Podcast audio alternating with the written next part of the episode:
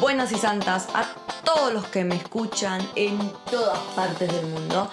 Yo soy Sol Rodríguez y esto es Viva la Podcast. Primero que nada, chicos, les quiero agradecer enormemente a todos los que siguen escuchando mis podcasts, a los comentarios increíbles que me dejan en todas las redes sociales de Viva la Podcast, a los que se suscriben en vivalapodcast.com. Este episodio va a ser de How to be single and love it. Porque no nos queda de otra. No, mentira. Bueno, chicos, al principio puede costar, ¿no? Cuando terminas una relación, estar soltero, te aburrís. Extrañas esos mensajes de texto, las llamadas hasta las madrugadas, las salidas con tu cómplice de aventura. El celular solamente te suena cuando te llama tu mamá. Mami, te amo. Y no sé, el día se te hace más largo porque no tenés a alguien que te esté preguntando qué estás haciendo cada media hora. Pero ¿saben qué? No es todo malo la soltería. Y les cuento por qué. Primero que nada, lo que me he dado cuenta que la mayoría de la gente tiene es miedo al estar solo. Cuando la gente sale de una relación a otra, perdón, cuando la gente salta de una relación a otra sin que pasen aunque sea un par de mesecilios, es porque tienen miedo a estar solos. Acéptenlo, gente. Tienen miedo a estar solos. Los años pasan. Y si llevabas tres años con una pareja y ahora terminaron, tómate el tiempo para saber dónde estás parado. ¿Quién sos? ¿Qué te gusta? Eh, quién sos y quién te gusta, eh, pero sin esta otra persona al lado tuyo. Porque cuando vos estás en una relación, eh, se mezclan mucho los gustos y, las cosas que querés hacer y que, que has aprendido a hacer porque se mezclan con los gustos de la otra persona, ¿no? Entonces tenés que darte cuenta dónde estás parado. ¿Cómo van esas metas de vida? ¿Dónde están esas metas de vida? ¿Dónde querés estar en la vida? Y se me hace que al saltar de una relación a otra, eh, no puedes saber quién sos vos. Vos solo. Vos, tu vida, tu ser, tu persona.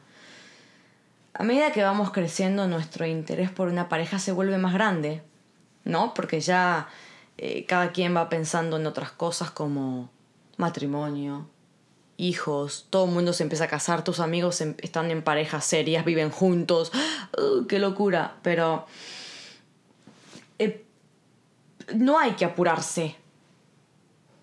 Hay tiempo. Yo sé que una pareja completa el cuadro de vida, pero hay tiempo, gente. En esta vida, si hay algo que sobra, es el tiempo. No lo tenemos comprado, no se olviden, pero hay. Enfocarte en vos primero es primordial. ¿no? Conocerte, explorar, eh, explorarte, aprender de verdad qué te gusta cuando estás solo. Hobbies que descubrís. Saber qué querés ser cuando seas grande. Una de las cosas que descubrí de soltera es la espiritualidad. Yo soy muy amateur todavía, pero siento que me ha ayudado mucho en muchos aspectos diferentes diferentes de mi vida. Y uno de esos es el amor, por ejemplo. El trabajo espiritual es muy importante porque es un trabajo de adentro, ¿no? La espiritualidad. Eh, de adentro para afuera. Amarte, respetarte, cuidarte. Primero vos y después a los demás. Así después cuando encontrás a alguien, esa persona te va a valorar y te va a respetar porque, vos, porque ve que vos te valorás y vos te respetás. ¿No? Las relaciones tóxicas y abusivas siento que son cuando una persona tiene poder sobre el otro, porque una persona tiene la autoestima baja. Eh, entonces, cuando esa persona tiene la autoestima baja, exige valoración, amor y aceptación de la pareja. Entonces, por eso tienes que trabajar en vos primero, para que puedas ser feliz con alguien más. Si no, no vas a poder. Yo he aprendido muchísimo de mí misma estando sola estos años. He trabajado muy duro en mi carrera, me he acercado muchísimo a mi familia, eh, me siento más independiente de lo que nunca he sido. Me siento fuerte, y no físicamente, sino que fuerte por dentro. Siento que mi corazón es fuerte. He aprendido también qué tolero y qué no tolero en una pareja. he salido y me he dado cuenta que me gusta y que no, no me gusta de los hombres que se me han acercado.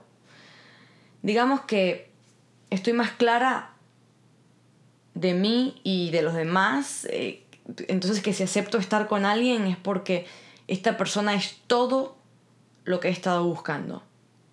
Y no alguien que solamente eh, lo quiero para tener novios y subir fotos en Facebook y, y ir al cine.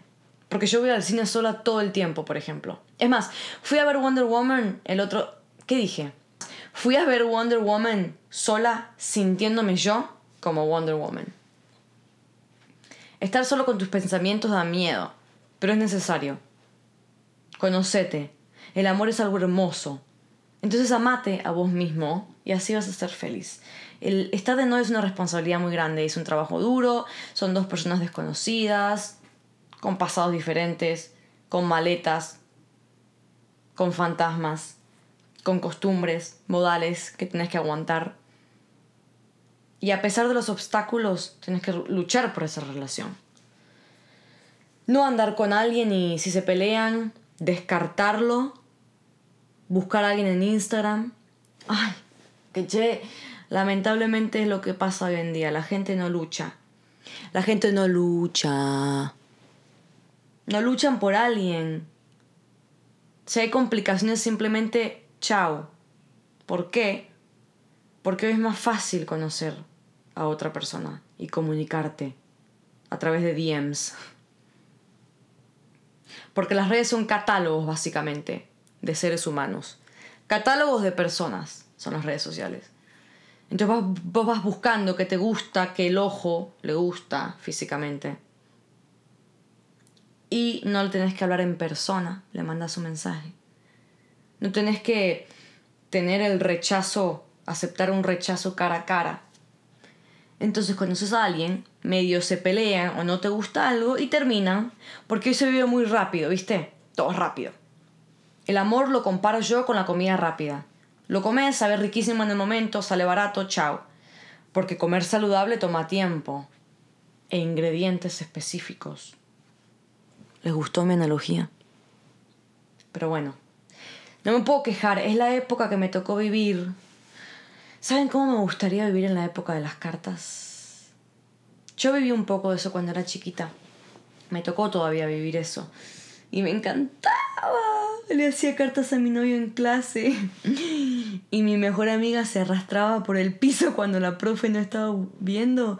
Y salía del salón y se iba al otro salón donde estaba mi novio. Y por abajo de la puerta le pasaba la cartita una persona sabía que era para él, la agarraba y se la daba. Y en el recreo después él me daba un dibujito o una carta respondiendo a lo que yo le había escrito. ¡Ay, esos tiempos! Saludos a mi noviecito de Lensen y a mi hermosa Débora Gordillo, que era la guerrera que, que hacía que toda la misión fuese un éxito. Hasta que salieron los benditos celulares y arruinaron todo ese romanticismo. Yo extraño las llamadas de casa, las llamadas que tenían que pasar por los papás para que te dieran el teléfono, las salidas que te esperaban con flores, los poemas, cuando te dedicaban una canción de amor, cuando se te acercaban y te hablaban. Yo les juro, salgo, los chicos me ven toda la noche y ninguno se me acerca. Mi roommate dice que es porque me tienen miedo. Pero si yo mido un metro y medio. bueno, pero como dice el dicho, está bien tener miedos, está mal nunca afrontarlos. Gracias por estar conmigo en otro episodio. Espero que les haya gustado. Que los haga recapacitar. Y nos escuchamos en la próxima. Gracias Miguelito Bonachea por la música, un saludo gigante. Y ayer 18 de junio, domingo Día del Padre, le quiero mandar un saludo gigante y un beso y un abrazo a mi papá, Oscar Rodríguez. Gracias Fracallereito por todo lo que has hecho por mí. Gracias por todos los sacrificios para que yo sea la mujer que soy el día de hoy y para que esté haciendo mis sueños realidad. Te amo.